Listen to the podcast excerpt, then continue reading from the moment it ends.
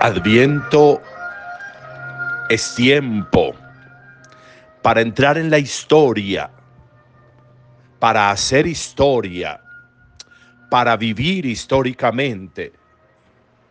Adviento es tiempo para comprender desde la fe el querer de Dios de entrar en nuestra historia. Jesús de Nazaret es la historia de Dios en medio de los hombres. Jesús de Nazaret es la casa de Dios en medio de las vidas de los hombres. Dios hace historia. Dios entra en la trazabilidad de la historia para que nosotros de alguna manera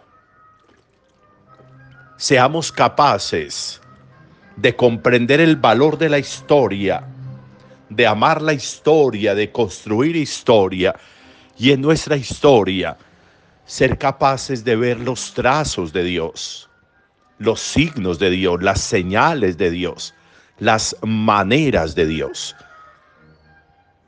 Aparecen figuras que en la historia del Antiguo Testamento como Elías y en la del Nuevo Testamento en orden, como la de Juan el Bautista y la de Jesús, nos van a ir mostrando el hacer de Dios, el ser de Dios, la manera de proceder de Dios.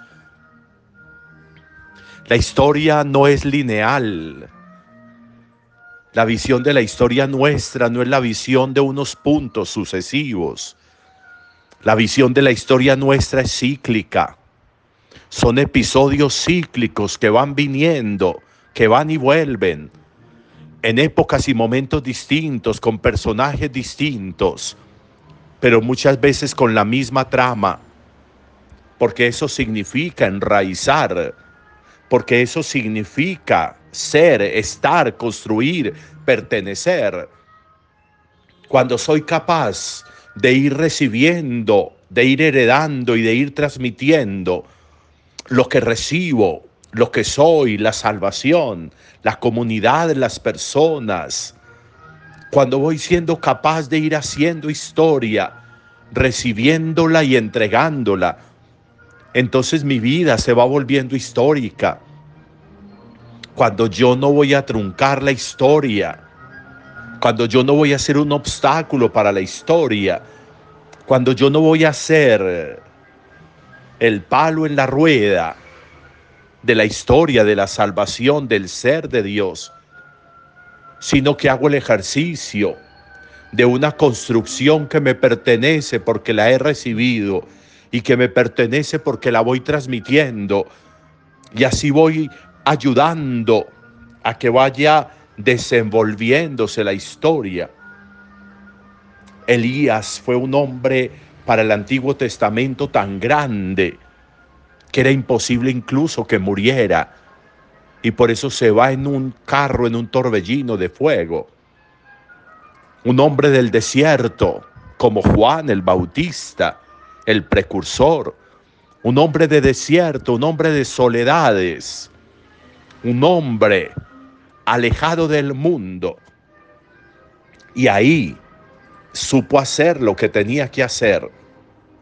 Un Jesús que vive su vida en medio de las personas, que vive en medio de las ciudades, que se aleja al monte a orar, pero regresa a estar en medio de las personas para acompañar sus enfermedades, sus angustias, sus tristezas, cuando el pabilo vacilante requiere quien lo ayude para no apagarse, ahí está Él. Cuando la caña quebrada está a punto de romperse, ahí está Él para ayudar a que eso no suceda. Ese es el quehacer de Jesús en medio de las personas, de las ciudades, de las contingencias humanas.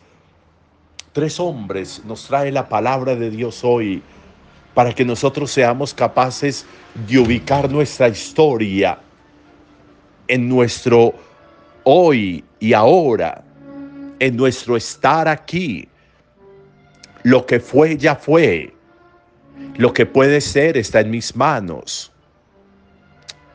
Puede que no pueda cambiar el comienzo, pero sí puedo hacer propio el final, pero sí puedo hacer propio el camino, pero sí puedo construir el derrotero de lo que viene, pero sí puedo participar en la construcción de lo que está por venir con mi hoy, con mi aquí, con mi ya.